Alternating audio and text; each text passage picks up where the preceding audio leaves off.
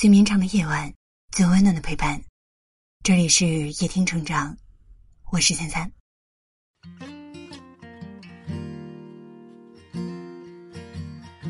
不知道你有没有过这样的感受？有时候听到一句暖心的话，一整天的心情都会变得愉快；但是，一句伤人的话，却会让你备受打击，甚至变得抑郁。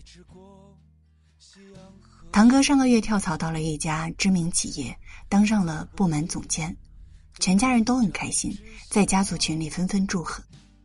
有个亲戚却来了一句：“事业再好，也不能不成家呀。”这条消息弹出来之后，群里变得鸦雀无声，一瞬间把原来欣喜的气氛全给浇灭了。在亲戚眼里，堂哥虽然事业有成，但三十二岁的他还没有结婚。就是一种失败。他也不管堂哥听了这话高不高兴，不管他会不会在大家面前觉得难堪。生活当中总是不乏这种讨人厌的人，他们不在乎别人的感受，只图自己嘴巴好受。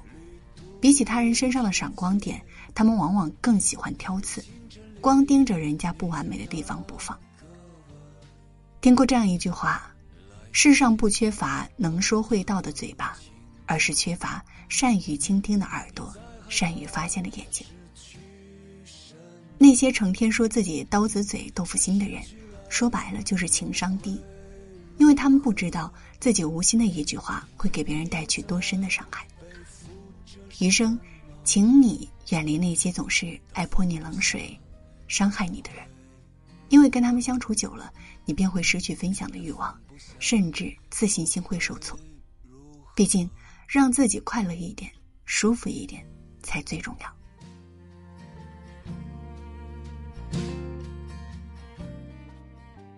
看过这样一个故事：一位农妇在一整天的辛苦劳作之后，把一捆干草扔在家里老少爷们儿的饭桌上。男人们愤怒的质问他：“是不是疯了？”他回答道：“怎么了？”这会儿你们倒知道抱怨了，我给你们这些男人做了二十年的饭，半句回应都没有听到过，我还以为吃饭吃草对你们来说都一样呢。故事虽然滑稽，但背后的道理却值得我们深思。我们总是对最亲近的人的付出习以为常，却忘记了他们也需要被赞赏、被感激。有位著名的心理学家就曾说过：“人性根源的深处。”强烈渴求着他人的欣赏。有人说过，最好的感情是我懂你养家糊口的艰辛，你体谅我操持家务的不易。比起甜言蜜语，我们更在意的其实是自己的付出能够被看见、被肯定。不管是家人还是伴侣，都不要吝啬你的赞美。朋友跟我分享过他学生时代的一段经历。上初中那会儿，朋友的成绩一直是班里倒数的，身边的人都给他贴了“脑子不活、不适合念书”的标签儿。每次班主任去他家里家访，他都只敢躲在门后面。有一回，班主任走的时候，对他的母亲说：“这孩子记性还不错，也扎实，坚持下去会有进步的。”没有人知道这句话在他的心里记了十几年。从那以后，背课文他总是抢在班上前几个背反，时间长了，他真的认为自己记忆很好，有自己的优点。后来文理分科时，他毅然选择了文科，并考上了重点大学的中文系。在大家眼里有些笨的他，却笨鸟先飞了。所以，你永远不知道人在自卑的时候，鼓励的力量有多强大。荀子说：“与人善言，暖于布帛；伤人以言。”深于毛脊，深以为然。飞驰过夕阳和悬崖，在玻璃的映照之下。李佳琦和薇娅是淘宝直播的两大流量巅峰，经常有人拿他们做比较，到底谁才是淘宝第一主播？前段时间，李佳琦在面对一次采访时说。薇娅始终是自己疲惫时的励志榜样，是在松散的时候一看到就会想还要加油的人。两个人是强劲的竞争对手，但也是彼此前行路上的参照物。比起互黑，互相学习才更有意义。高中那会儿，在一本杂志上看到这样一句话：很多年过去了，却一直历历在目。延长自己的线，永远比抹去别人的线有价值。孔子曾说：“三人行，必有我师焉。”年龄越大，越懂得这句话背后的真实含义。我一直很喜欢那些会由衷欣赏别人的人，因为懂得真诚赞美别人的人，一定是懂得发现别人优点且心怀宽广的人。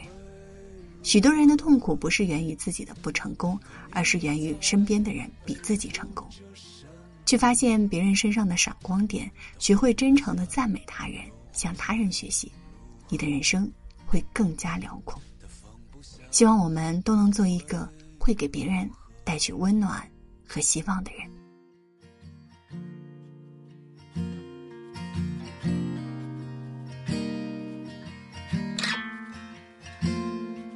找个靠窗的座，飞驰过夕阳和悬崖，在玻璃的映照之下。我看到一张老去的脸，说起来又是一年，还没察觉有什么改变。我的疑问，它卡在喉咙，从不见血，却道道致命。时间呀，你慢一点，我依然在旅途之间，用清晨里你的那个吻来祭奠我在害怕失去什么？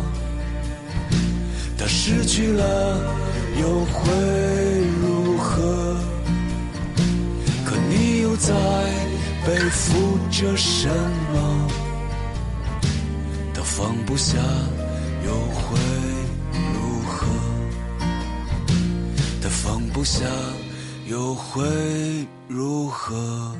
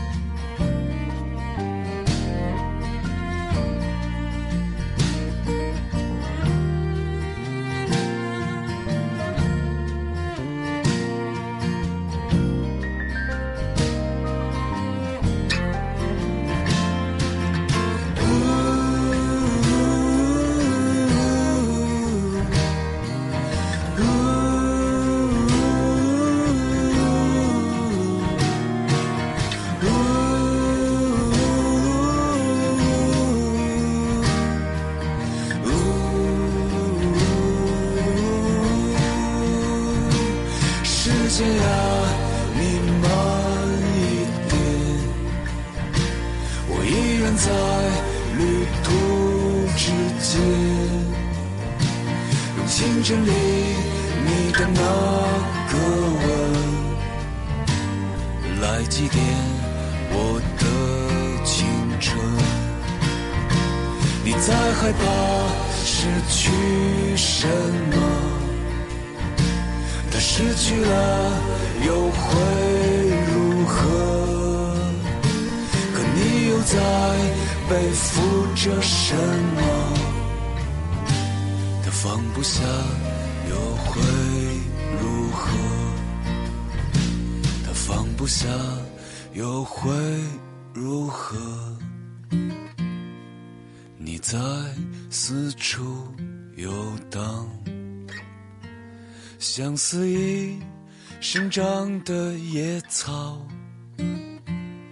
就算我插上翅膀。也不能飞进你的怀抱。